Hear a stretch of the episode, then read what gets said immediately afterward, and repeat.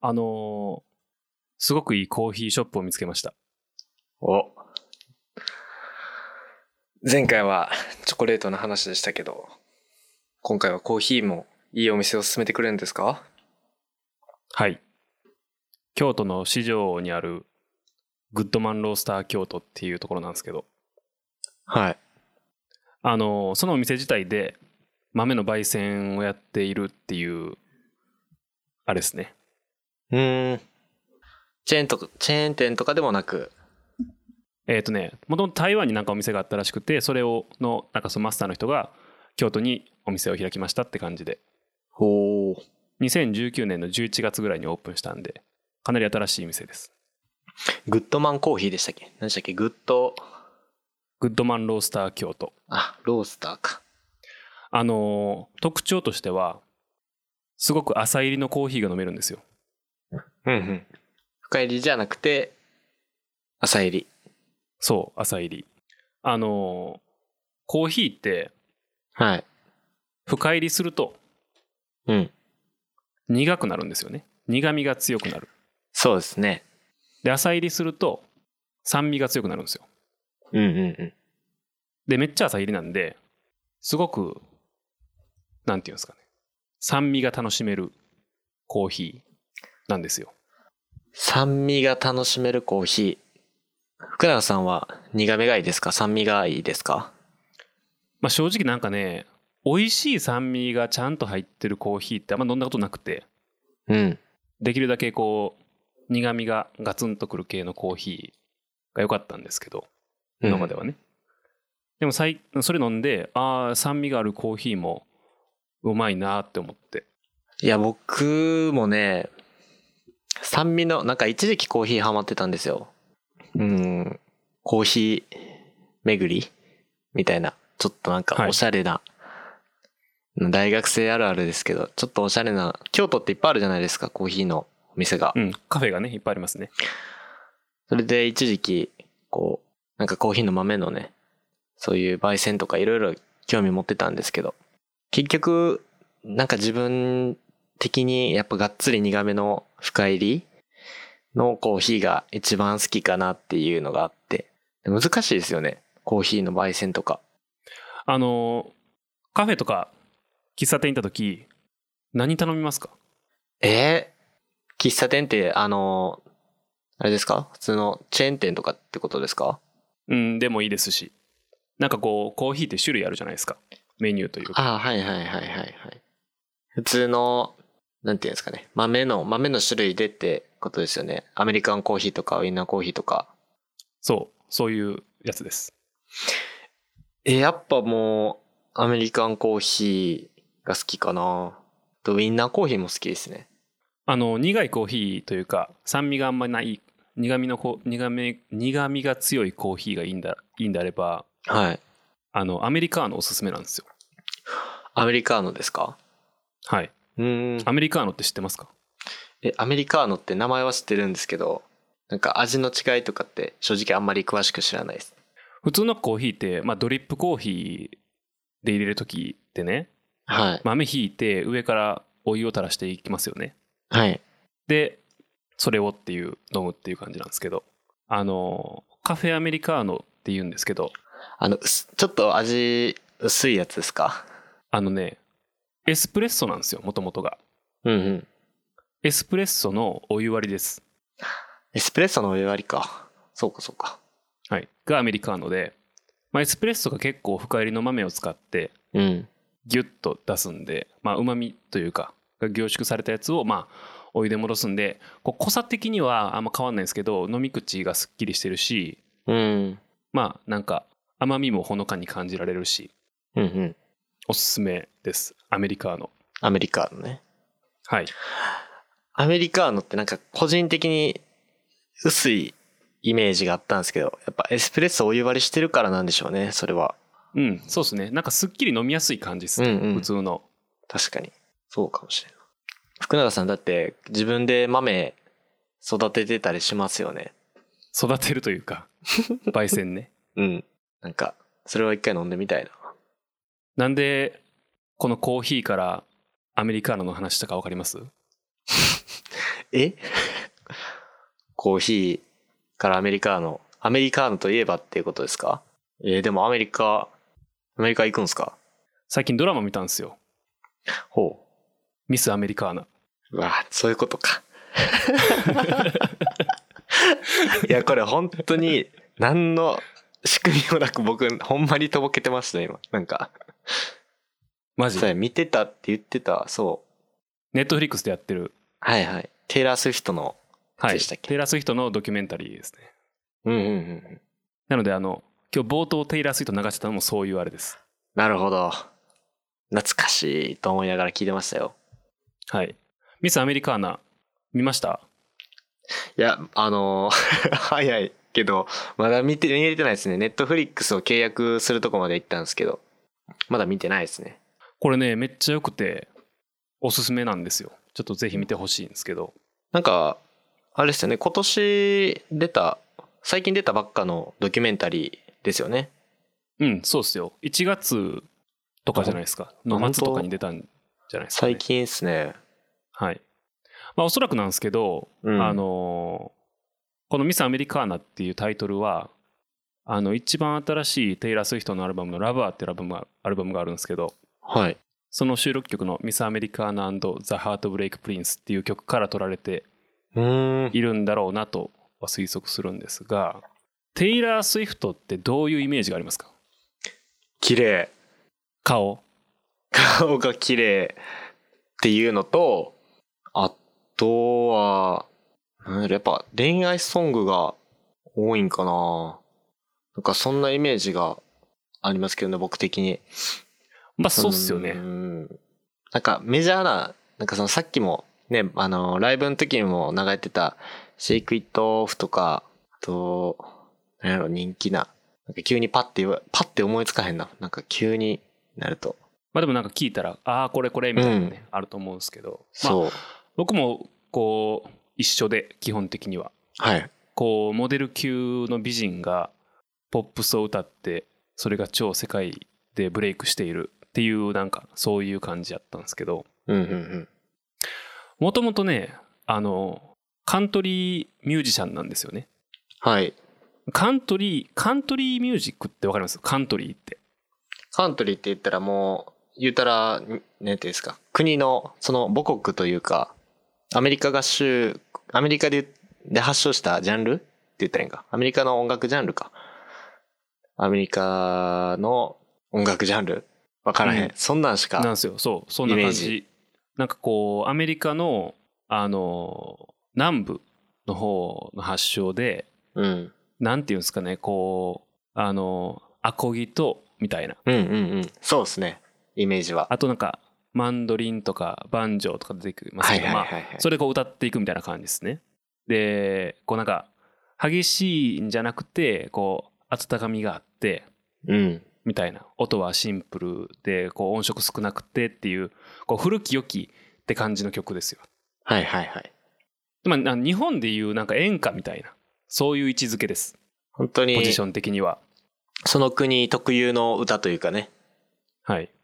と理解してるんですけども実はだからテイラー・スウィフトはそこ出身なんですよねへえ、そうなんや。知ってましたへえと思ってあそうなんやって、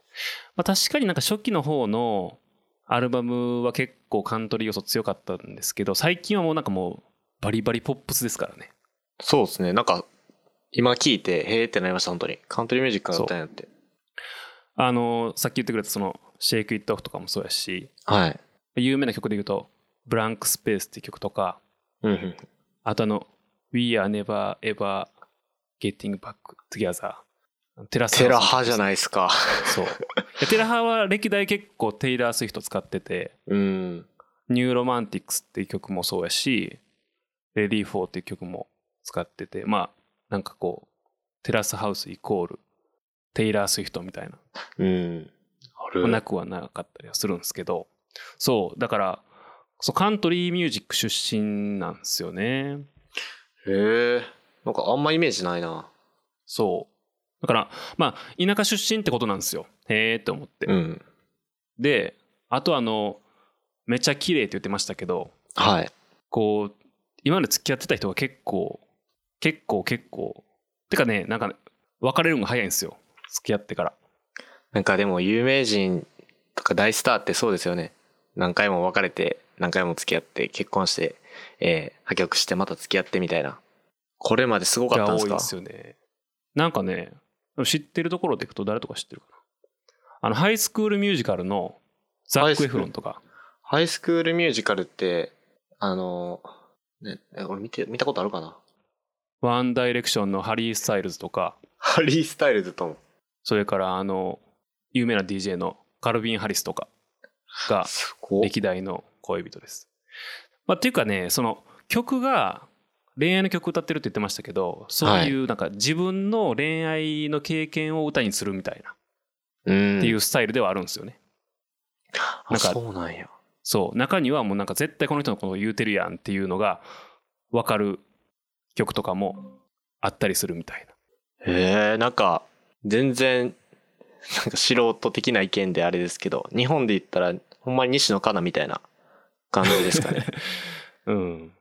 まあそなんかテイスト的にはそんな感じですね。絶対ね、全然違うと思いますけど。要は自分の、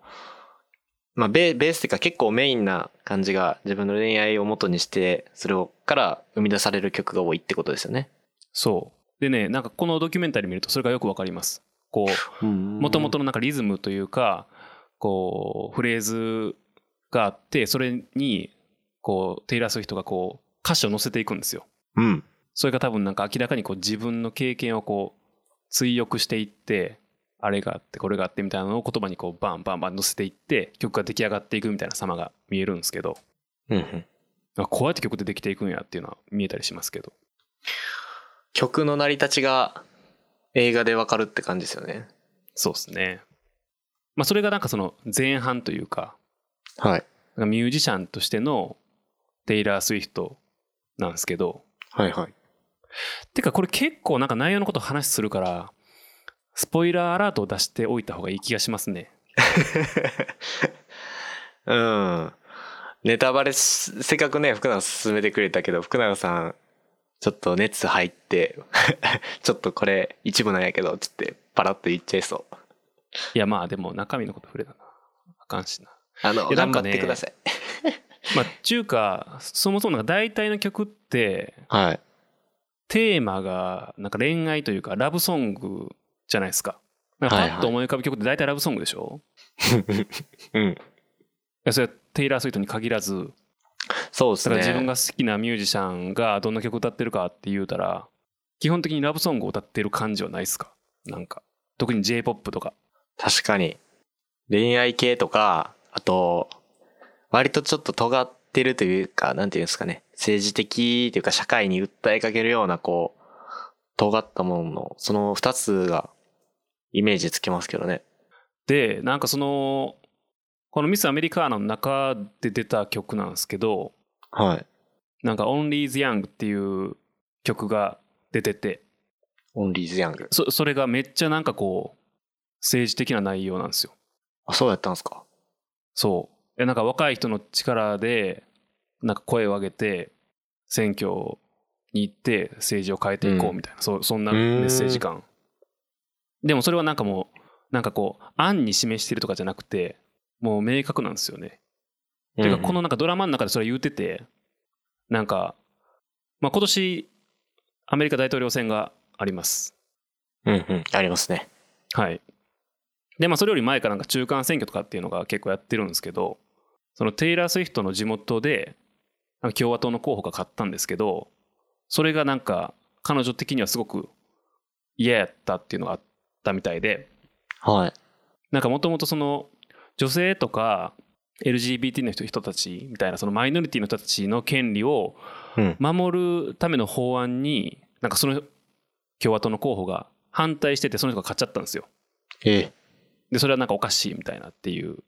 のをなんか彼女はすごく思ってたんですけどうん。なんかそれは俺知らんかったんやけどそのなんかドラマの中で話されていて過去になんかそのカントリーミュージシャンがはい。政治的な発言してでそれをなんか叩かれまくってもうなんか再起不能になったみたいな事例が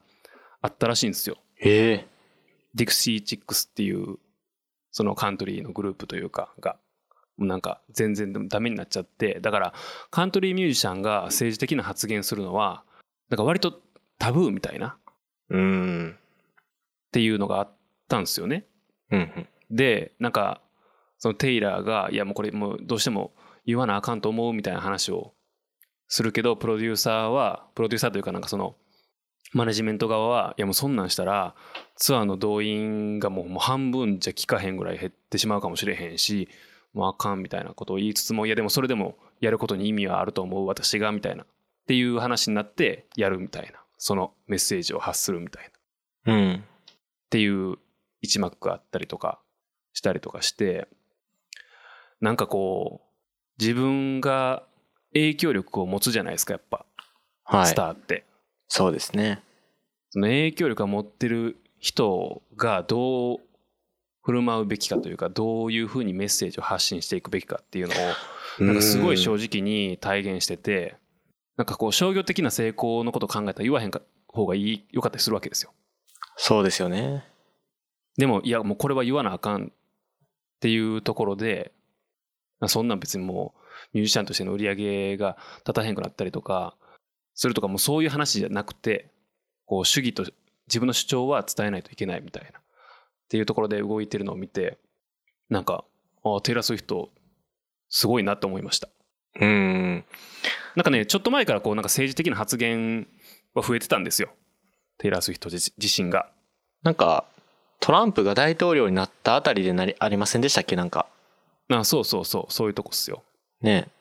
やけどそのその背景とかは全然知らへんくてうん。今回のそのドラマ「ミス・アメリカーナ」見てその背景分かってえーって思いましたねうん。あそんなになんかこう歌上手でいい感じのポップス歌ってる綺麗な姉ちゃんみたいなうんうん。感じの印象やったのがもうかなり変わりましたええなんかそれ、なんかいい体験ですね。いい映像体験しましたね。いやよかった本当によくていやでもねなんかこれなんか音楽と政治の話みたいなのがあるんですよありますね。日本でも。例えばなんかこの前ワンオク好きって言ったでしょはい、大好きっす。ワンオクのライブに行ったとするじゃないですかはい。でそこで例えばそのワンオクのタカとかがうん。 MC の時間になんか政治のことを挟んでくるとするじゃないですかはい。それをそれをなんかどう思うかって話ですようんうんうんうん。でまあなんか程度の問題はまああると思いますよそれははい。例えばなんか地球環境の話とかうん。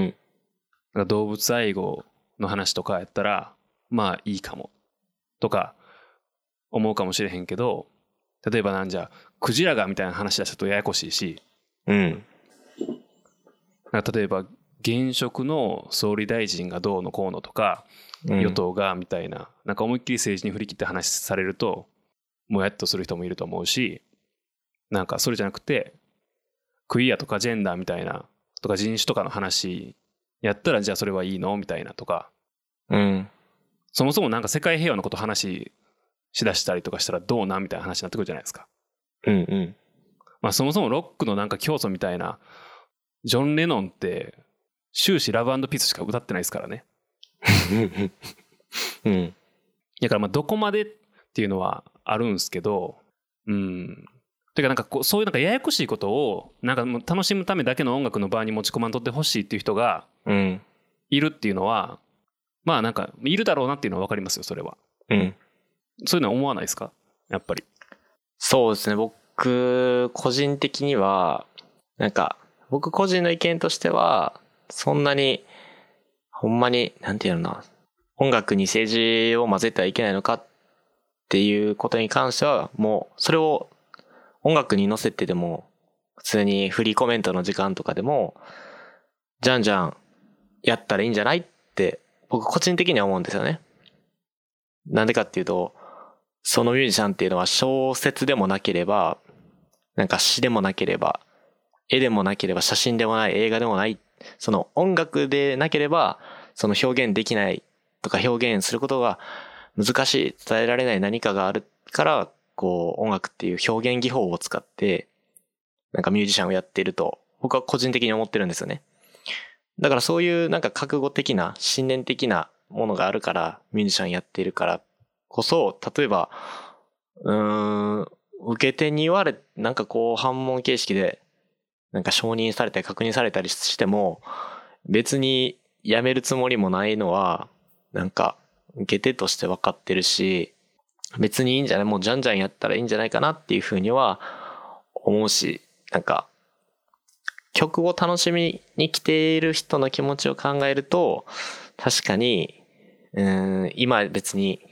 そんなことを聞きに来たわけじゃないしっていう思いもあるけど、なんか本当にそのアーティストのこと好きだったら、僕は全然言ってもいいと思うし、いや難しいと思うんですけど、これは本当に。日頃、なんていうんですかね。あんまり日本のミュージシャンって、政治的立ち位置を、その、言うとかっていうのがタブーだったりするじゃないですか。うん、確かに。まあ、人、人によるところもありますけどね。そうじゃないですか。はで、いなんかちょいちょいこう政治的立ち位置とか政治に対してもっとこうなればいいのにねっていうことを、まあ、タカとかのコアファンだったら意外とこう、まあ僕もコアファンって勝手に言ってるんですけど自分のことを。意外となんか知ったりするんですね。なんかこうなったらいいのにね、日本は、みたいなんで、それを歌詞に混ぜたりとか、そういう立ち位置っていうのを事前に受け手に周知させておけば、僕はいいんじゃないかなっていうふうに思ってて、それも含めて、その、具体例的に挙げちゃ、上げてしまいますけど、その、ワンオクロックのタカさんっていうのは、そういうのもひっくるめてフォロワーが多いんじゃないかなっていうふうに僕は思ってるんですけど、やっぱ政治的立ち位置を明確にする必要はないけど、政治的な立ち位置をちゃんと、なんかこう、表しておくっていうのが、日本の中でもこう、風土として空気感として、なんか、自然と出来上がればいいのになっていうふうには、個人的に思ってるんですけど、なんかこう、結構前ですけど、ノイジーマイノリティの話をしましたけど、うん、した。まあソソーシャルとかでね、あのーソーシャルネットワークとかではい。政治の話する人ってやっぱ声大きく見えるし、うん。なんかこう結構多方面に噛みついてたりするからやっぱそういう人ってこうなんか若い人から見たらちょっとあの人何言ってんのか分からへんみたいな感じでうん。こうひ引きがちにやっぱ見られる節はやっぱあるんですよね。そうなんか。うん、っていうふうになんか俺は考えてるんですけどうん。そのミュージシャンが政治の話するというかその主張をね全体的に出していくっていうのはなんか個人的にはでも全然いいと思ってるし、うん。むしろそのさっきのテイラー・スウィフトの話とも被るんですけどやっぱ有名というか売れた人っていうのは発言力とか影響力を持つじゃないですかそうですね。いわゆるあのインフルエンサーですよインフルエンサうん。ーだからやっぱその自覚を持って言葉を選ぶ義務が発生すると思うんですよねそれはうん。やしやっぱそのなんか獲得したその何インフルエンスをどう使うかっていうのをうんうん。もう考えないといけない時代だと思うんですよ今はそうですね。うん、で逆に言うとなんかもう今の特になんか日本とかもそうですけど若い人って割と政治に無関心な人多いと思うんですよ。うん。な俺断るごとに選挙行こうって言ってるけど多分行ってへん人はいっぱいいると思うしうん。むしろ多分そういう人ってなんかもう行っても変わらんやんって思ってるしもあると思うんですよね。うん。だから、まあ、それでなんか回り回っても自分たちがどんどん生きづらい世の中になっていくだけなんですけどなんかそれをなんかその流れを停滞した感じとかをなんか打破するためにそういうなんかミュージシャンとかみたいなやっぱ若者の若い声をなんか代弁してるヒーローみたいな人がうん。こう選挙に行ったりとかすることってなんかクールなことなんだよみたいな無関心であることの方がダサいよっていう発信をしてなんかそのきっかけというかうん。あなんか全然しない人でもなんか、まあ、あの人が言ってんやったらやっとこうみたいな、うんってなったりすると思うんですよそれは全然知らへんけどワークのタカがやってんやったらとりあえず選挙行こうみたいなうん。なったりするでそれ絶対なると思うしそういうなんかきっかけになったらいいなと思うんですよねそうですね。もっとなんか日本で、その政治と音楽、まあ音楽に限らずですけど、政治と音楽と芸能の距離がもうちょっと縮まってもいいんじゃないかなっていうふうには思ってて、アメリカとか、うんもう露骨じゃないですか。この前の、だから去年、去年じゃない、そのトランプの時の大統領選挙の時もそうですけど、あの時の大統領選もそうやけど、その、まあ、有名人が、その支持する候補を表明したりとかね、演説したりするじゃないですか。うんそれはもう超ストレートに出すからね、うん。で、あそこは結構、おーなんか、すごいいい鍵やなと思ってるんですけど、今の日本のその音楽界で目立つ動きって違和感があって、それは何かっていうと、その反戦とか反原発とかっていうその反ですよね。言葉の最初に反がつく、その活動がすごく多い印象があるんですよね。反なんとか、反なんとかみたいな。はい。じゃなくて、シンプルに、版をつけずに、この人がいいとか、こうこういうのが、えーもっともっと必要なんじゃないかっていう、版でない動きっていうのが、こう、もっともっと出てきてもいいんじゃないかなっていうふうに思うんですけど、まあ、版を全然ひ否定するつもりじゃないんですけど、どうもなんか、アメリカと日本を比べた時には、うん、版が多すぎるのが日本かなっていうふうに思ってて。うん、まあこう主張を展開するときにはこう共通の敵うんパブリックエネミーを作った方が共感得やすいしうごムーブメントにまあもねしやすいんで、うんっ。ていうのはあったりすると思いますけど、まあ、でもねなんかこう見てみるとやっぱこう社会問題というかそういうのをなんかこう発信してるミュージシャンっていうのは実は結構いてうん。例えばあのイベントの最後に流した曲あったじゃないですかうん。あれ歌ってるあの「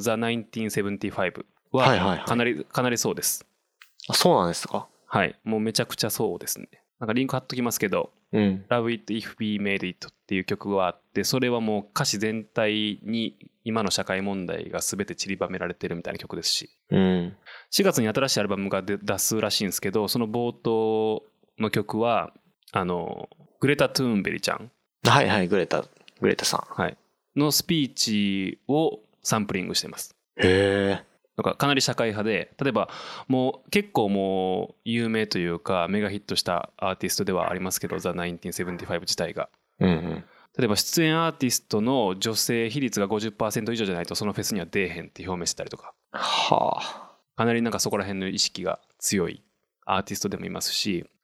日本やとそれこそあのアジアンカンフージェネレーションって知ってますあー世代通ってるアジカンっすね。わか、いアジ、やカン僕、アジカン結構聞いてました。アジカンのフロントマンのゴッチとかはめちゃくちゃ政治的発言多いですよなんか、え、すいません、なんか記憶が正しければですけど、なんかだいぶ昔、3、4年前の、なんかフジロックかなんかのライブの時に言ってませんでしたっけいや、間違ってるかもしれないんで、あれですけど。いやロッ多分言ってると思うロックに、うん、その辺のなんかフジロックうんが結構、なんかあの3.11以降のはいはいはい。あの、ふまあ、フジロックもそうやけどロックフェスで結構なんかそういう発言増えてますねそうですよね。なんか、ロックに政治を持ち込むなみたいなニュースが確かあった気がする。アジカンやから覚えてるんですよね、なんか。あとあのえーっとエルレガーデンエルレガーデンって知らんかザハイいリや、スの名前は知ってます。はい、あのボーカルの細見武史とかはい。もそうですしあのサザンとかもそうですよサザンオールスターズうん。サザンオールスターズとか「紅白」でやりますからねそれをええなんか特定の人の名前出すんやから言わないですけどあのやってました普通にあの与党批判をやってましたそうなんですね。 NHK であの何年前か忘れましたけど「ピースとハイライト」を歌った年ですね、へえ知らんかった。まあ、あとはもう。うレジェンドですけど今の清志郎とかはもうその典型ですねうーん。そう思うと、なんかすごいアーティストが結構やるんですね。そう自分がもう多分ある程度のその発言力影響力持ってるっていうのは分かってるしその上で明確なメッセージを俺はこう思うんだっていうのを投げかけているっていうミュージシャンは、まあ、探せばちゃんとやっぱいるんですようん。でまあでもそれがこう全体の流れというかテイラーって多分僕と年一緒ぐらいなんですよさん今30とか31ぐらいそんなぐらいの年で、だからほぼ同世代なんですけど若い時から若い時はこう田舎育ちのカントリーミュージシャンとして音楽を愛してそれを人に披露して喜んでもらうっていうのが生きがいやったけどだんだんとこうスターダムを上り詰めていって影響力うもん。って成功者にはなったけどもじゃあその次のステージとしてなんかこう何を考えてどういう発信をしてるかっていうのがこうなんか段階的にすごく見えてうん。っていうのが見えたのですごく良かったですミス・アメリカーナいいなあなんか聞いてると、すごくこう、テイラーのことをもっと好きそう、好きそうにもなりますし、はいなんか他の音楽家の人たち、ミュージシャンたちも、なんかそういうのじゃないかなって、なんかちょっと思ったりすると、いいドキュメンタリーですね、それは。いや本当にね良かったのでぜまひたちょっとチェックしておき見まてほしいですす。ねはいね、なんか、やっぱ日本のアーティストってやっぱ政治的なコメントを発したりとかね、ポジション取ったりすることがタブーなんがちょっとどうなんですかね。僕的には、それはアーティストの方にとってはすごく、なんか、足かせのように思えちゃうんで、なんかね、うんそうですね。欧米とかだと、うんミュージシャンじゃないですけど、まあ、ピカソとか、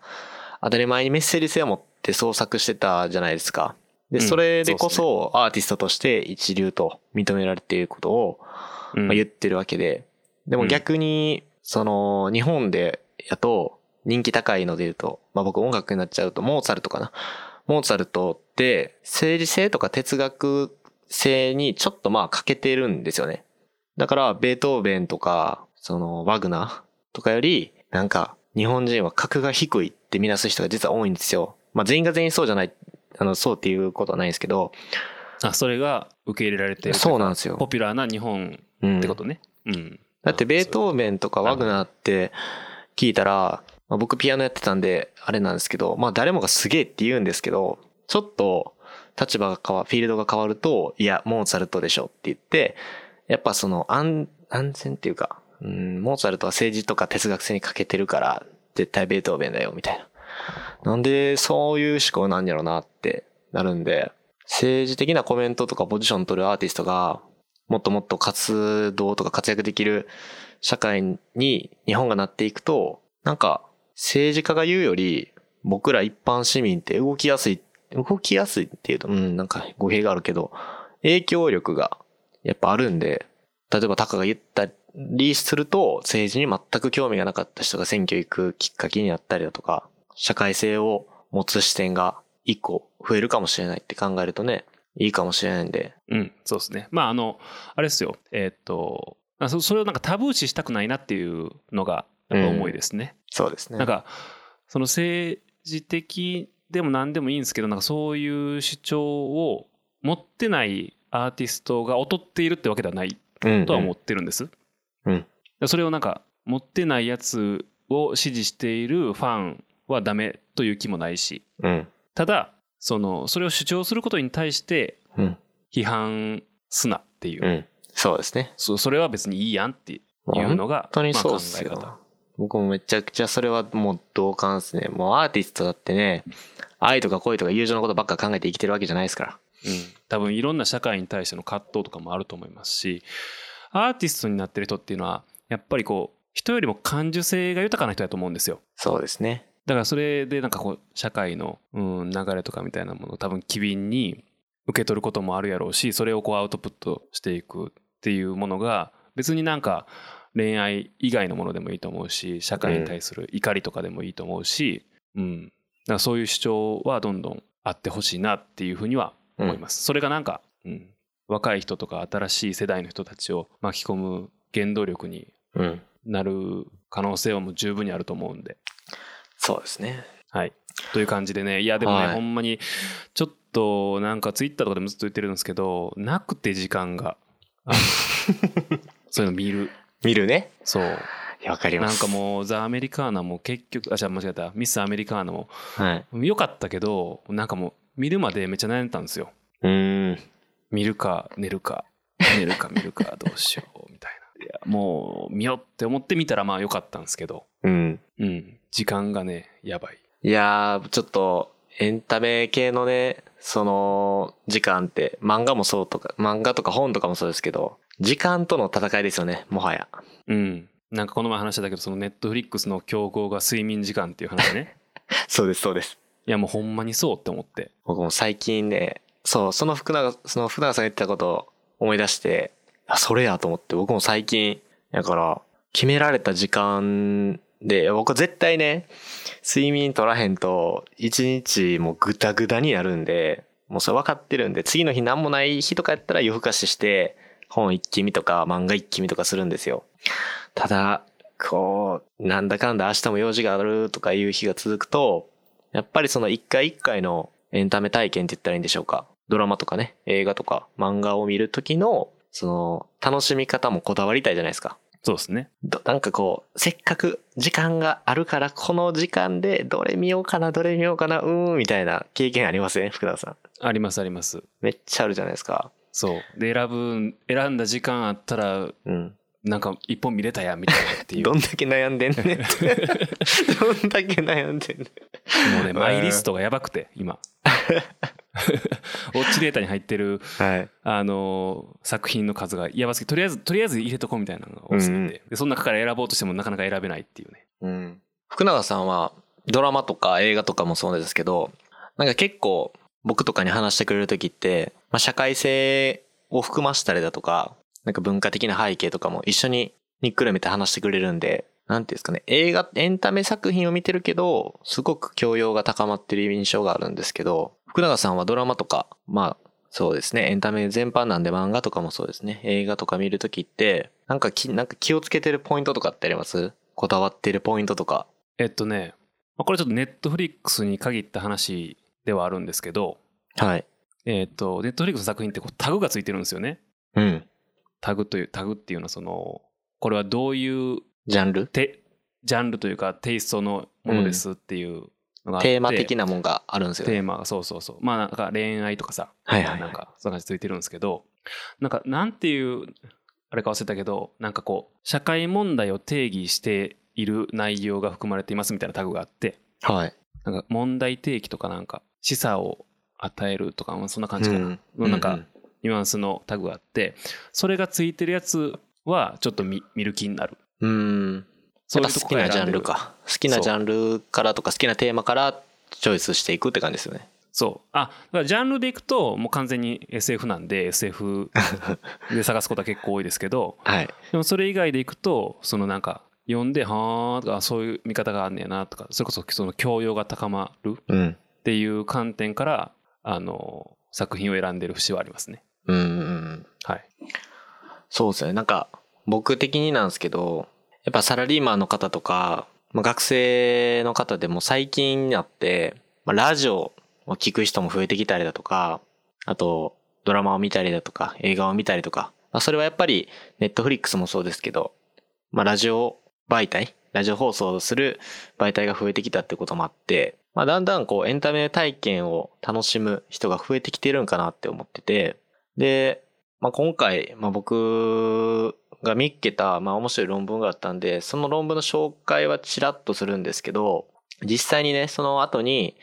なんか、鑑賞体験についてちょっと聞きたいなと思ってて、はいはいはいまあ、福永さんもよく本とかドラマとか見ると思うんで、それについて話したいなと思ってるんですけど、はい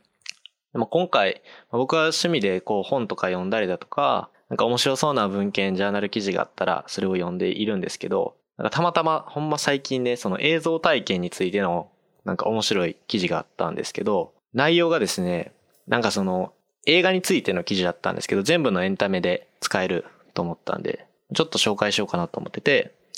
まあ、誰しもこう映画見るとかドラマ見る見るときって、こう期待す、なんか一種の期待感があるじゃないですか。はいこうまあ期待してみますよね。これ絶対おもろいやんっていう、うん、その期待感って、なんかちょっと当たる時もあれば、悲しいですけど、なんか期待しすぎて、ちょっとがっかりだ、みたいな経験って絶対あると思うんですよ。うん、それは実際ある。うん。その映画とか漫画とかもそうですけど、楽しむには、そのコンテンツの質自体も大事なんですけど、結構大事なのは、事前にどういうふうに、まあ、どのくらいっていうか、どのような期待するのが大事なのっていうのを、すごいかゆいところに手が届くような、 そんなことについて書かれてる記事だったんで、めっちゃ面白いなと思ったんですけど、なるほど。だからどんだけ期待してるかっていうのとはい。っていうのが実際に見た時の感じに結構影響してるってことですか。そういうことです。なるほど。で、内容がですね、スター・ウォーズをね、使った実験なんですけど、最後のおお時ーなるほ代でどすね。ね。はい。あの、2017年に公開したね。まあ僕はスター・ウォーズ見てないんで、あの、あれなんですけど、そのあ、見てないの僕は見てないんですよ。 すいませんね。マジでちょっとはい。一個も一個もです。マジでマジです。マジか。 ちょちょっと、後で、後でちょっとどう、どうやねんって問い詰めて ください。あの、その、マスジタかー・ウォーズをね、はい見る人が、まあ、441人いてですね、まあ、公開前の。で、その441人に協力をしてもらったんですね、この実験では。で、映画を見る前と見た後で、まあ、実際のその期待感とか、見終わった後の体験がどう違ったかっていうのを、まあ、チェックするっていう、すごく、まあ、シンプルなうん実験なんですけど、分かったことが、その441人中のその半分以上の人が、あの、スター・ウォーズをその自分がどれくらい楽しめるかっていうのを正しく予測することはできてなかったんですよね。まあつまり、ぜ、なんかこう期待してて、絶対面白いなって、自分が予測した範疇を超えてたりだとか、全然行ってなかったっていう、その予測することが全然無理だったと。半分以下の人が予測すること、いや、半分以上の人が予測できなかったと。ってことは予想以上におもろかったっていうのとはい。予想したほどおもろくはなかったっていう人がほとんどってことですね そういうことですね。うんで、まあ、こっからは当たり前の内容になってくるんですけど、事前の期待が大の人、要は絶対面白いやんって期待が大やったんですけど、映画の内容に失望した人たちの、その映像体験の喜びとか充実すうるん充実度っていうのが一番低かった。まあ、これはまあ当然やろうと。まあそうでしょうねただ、その事前の期待をちっちゃくしてる人もいると思うんですよね、中に。はいまあ、僕も結構なんかあるんでわかるんですけど、その、まあ、どうせ思んないやろな、みたいな、その、まあまあ、ちょっと見たろうかな、みたいな、その期待がちっちゃい人が、映像の内容が思ったより良かった場合でも、実はそんな喜び的な満足度っていうのは高くなかったっていう。うん要は、期待を低くしすぎても良くないっていううんことだったほので。どほどの期待があってはい。でその期待を作品が超えてくるっていうのが一番いいってことですねそうなんですよね。うんで、まあ、この、まあ、ここから言えることで言うと、あの、なんかすっごいその普通な結論になるんですけど、まあある程度の期待は持っといていいけど、期待しすぎずに、なんかちょっと映画のことを、事前準備的なね、あの、あらすじじゃないですけど、そういうバックグラウンド的なものを見た上で、まあ、ちょっとだけ期待感を持っていくことがベストで、一番、そんで、これ意外やなと思ったのが、その映画を見に行くときに、一番その映像体験の充実度というか喜びに関わりがあったのが、そのノスタルジーの感情やったらしいんですよね。ノスタルジーそうですね。教習とか、要は、えー、なんか、懐かしむというかね、懐かしい寂しいとか、あと、これ的なにね紐づいてるのが、えー、きょどこまで、その共感できるというか、感情移入できるかっていうところがキーワードだったんですよね。これはやっぱ映像体験とか漫画とかもそうですけど、えー自分がどこ、どれぐらいまで感情移入できるだろうかなっていうところが、やっぱり映像体験楽しむには一番大事だったっていうことですね。うーんなんで、事前の期待のハードルをね、下げすぎたからといって、映画とかドラマとかの内容が楽しくなるわけでもないし、その、スター・ウォーズとかね、人気シリーズにおいてっていうのは、実はノスタルジーの方ですね。まあ、これは日本語に直すとちょっと僕は訳しづらかったんですけど、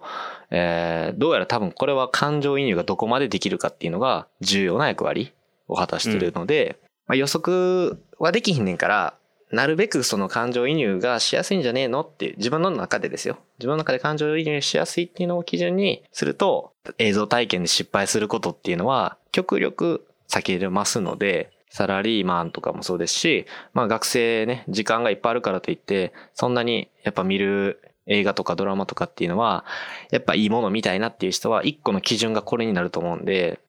こう、何を見ようかなってなった時に、これだったらちょっと自分も感情、今の自分でやったら共感とか感情移入できそうやなっていう基準で選ぶと、まあ、失敗することはないでしょうという、もうそういう面白い内容だったので、僕もこれから参考にしようと思いました。なるほどねうん。どうですかやっぱ感情移入しやすいドラマとか映画って、やっぱ良くないですかうん感情移入というかなんやろな2019年なんですけどねはい。あの2019年の前半にはい。俺がこうあのエンドゲームでめちゃくちゃ興奮してた話は知ってるでしょ、い知ってます。やあれとかも感情移入っていうのかな分からへんけどこれもなんかこうスポイラーなんであれですけどうん。 こう最後に彼が亡くなっちゃうじゃないです かはい。でそれ多分なんかあれ一作見た人やったらはい。多分なんか彼が亡くなったところではい。。ああそうなんやっていううん感想になると思うんですけどはいはい。最初から見てたら確かに。それはもう大変なことなんですよねやっぱ、あの人って、めっちゃ愛着湧くじゃないですか。愛着って言ったらいいんかな。その、そうなんか人間味があるじゃないですか。ほんまに人間そうそうそうく臭いところがあって、うん。なんか、最初は、こう、儲けだけ考えて る、ドライな武器商人って感じだったけど、はい。なんかこう、それこそ、ウィンターソルジャーとかうん。からの話とかでもそうや、シビルウォーとかの話もそうやけど、はいなんかこう自分の父親との確執があったりとか、うんうん。でもそれをなんか乗り越えて、けどなんか自分に大切な家族ができたから、もうなんか戦線からは一回離れるけど、タイミング来て自分しかできひんと思って戻ってきてからのあれっていう、なんかこう、いろんなことを知ってると、まあそれは感情移入なんかな、やっぱり。そうですね。あの、感情移入ってだいぶ幅が広くて、シシチュエーション的なところで言う感情移入っていうのが一番わかりやすいと思うんですけど、人物、例えばほんまに自分が好きなドラマとか漫画とかって、ありえへんシチュエーションだけど、その人物に感情移入しちゃう時ってあるじゃないですか。うん。なんか、それこそ SF とかって基本、感情移入できるシーンなんて、ほぼないに等しいと思うんですよ、僕は。そんなことないじゃんっていう。うまあものによっちゃね、そうね。うん。けどそこで出てくる人物とかセリフとかにこうグッて感情がつかまれる時ってあると思うんですよねありますね。だからそこですよねそこが映像体験を限りなくこう高めてくれてるっていうそういうことだと僕は思います、そうですね。まあ、でも基本的にその映像作品っていうのは、まあこれも、ものにもよるかもしれないですけど、うん、うん基本的にほぼ全てのカットは人間の心情を表すために使われてますからね。うんうんそうですねでこのまあ鑑賞体体験について、まあ、ちょっと話したいなと思ってて僕は結構動画つくぐらいうん、目的を持って見るんですよ。何でも。本とかもそうなんですけど、漫画もそうなんですけど、はい。うん、全部が全部そうかっていうと、 もちろんそうじゃないですけど、もう9割、こういう目的で見るっていうのを決めて見てるんですよ。はい。つまり無目的的な鑑賞体験っていうのがあんまり僕なくて、なるほどね。もうこれからはこういうこれをこういう目的で見ようというか、そうですね。なんか一個仮説を立てるというか、うん、そうしてみるっていうのが僕の鑑賞体験のスタンダードになってるんですけど、この、どう、なんか福永さん的には鑑賞体験って目的的なことが多いか、無目的的なことが多いかって言われたらどっちの方が多いですかうー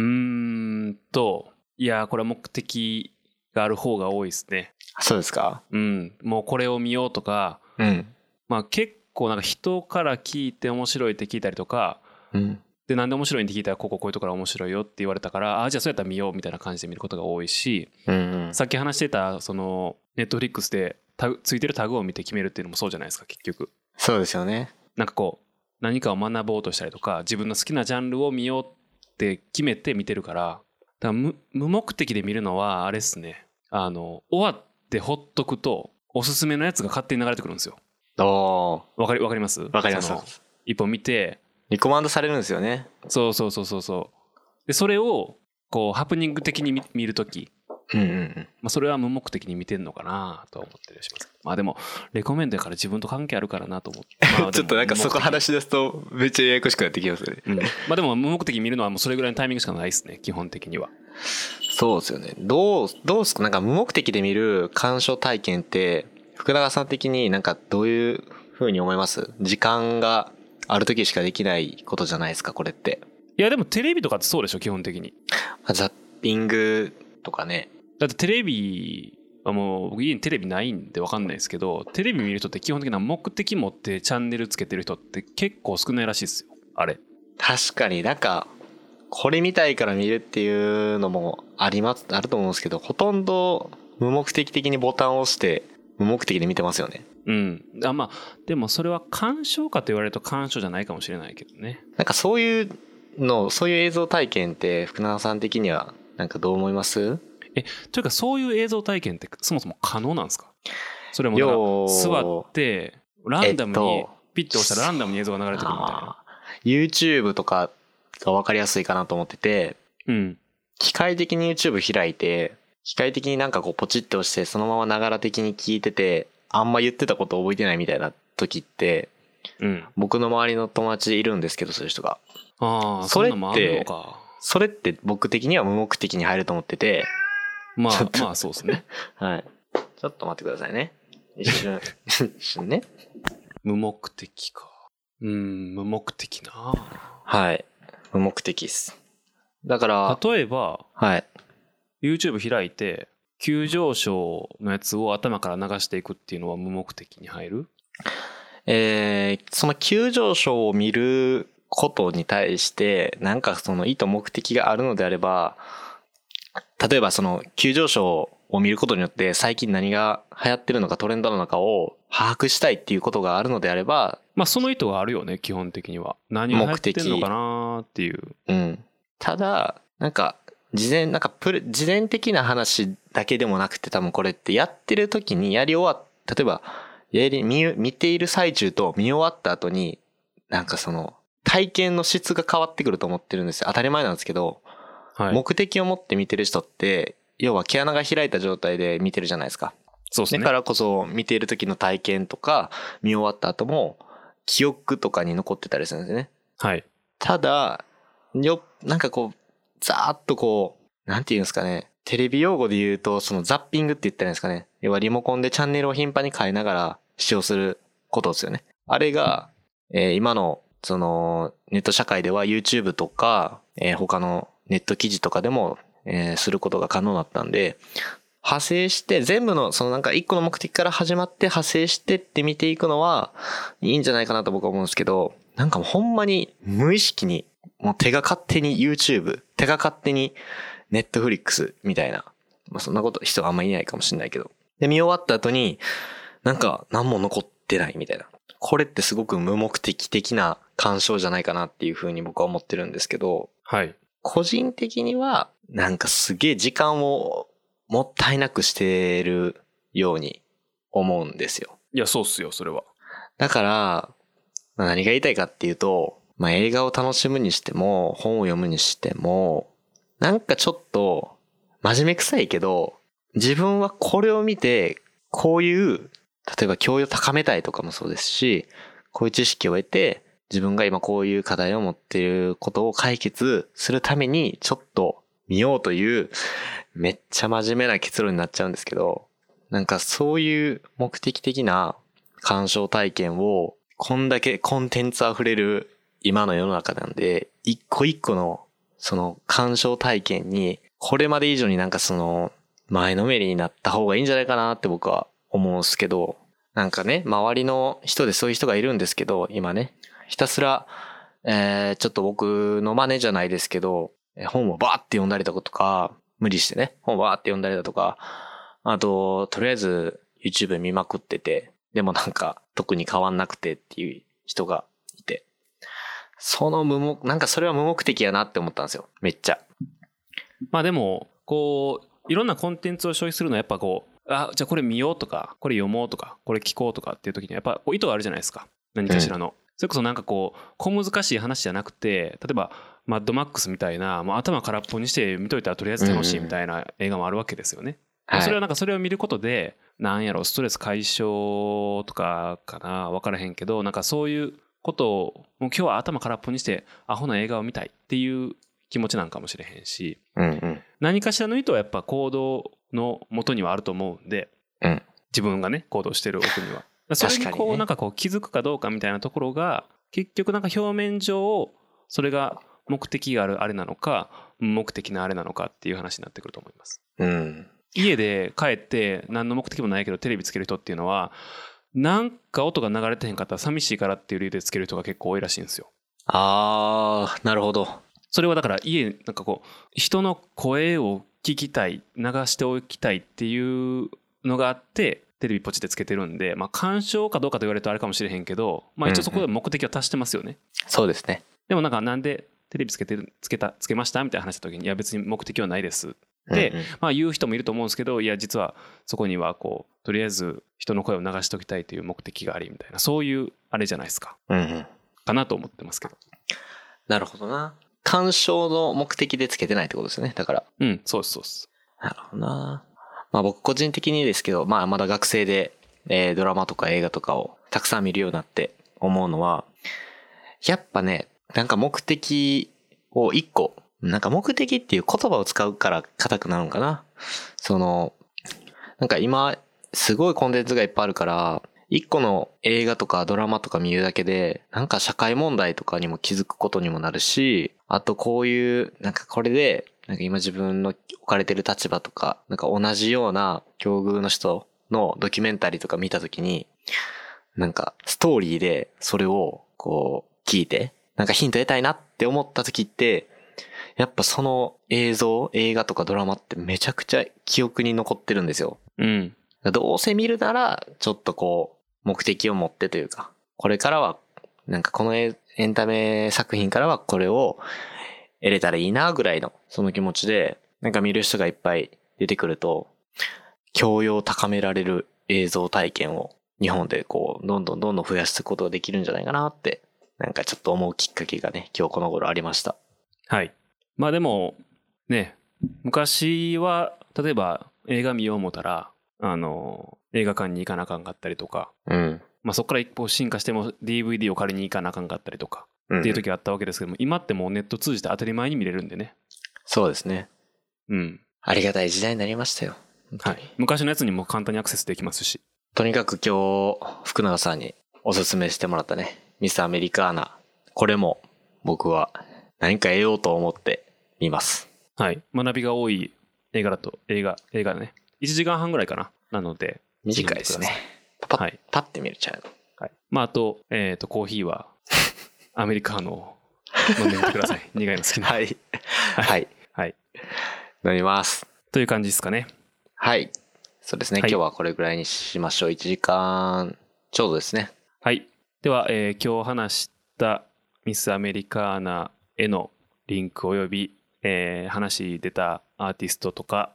えーその楽曲および、えーエンタメの見方の、えー論はい文等々、リンクはショーノートに貼っておきますので、そちらをご参照ください。はい。はい。では、えー、飯田千春さんでした。はい。ありがとうございました。ありがとうございました。お疲れ様でした。お疲れ様です。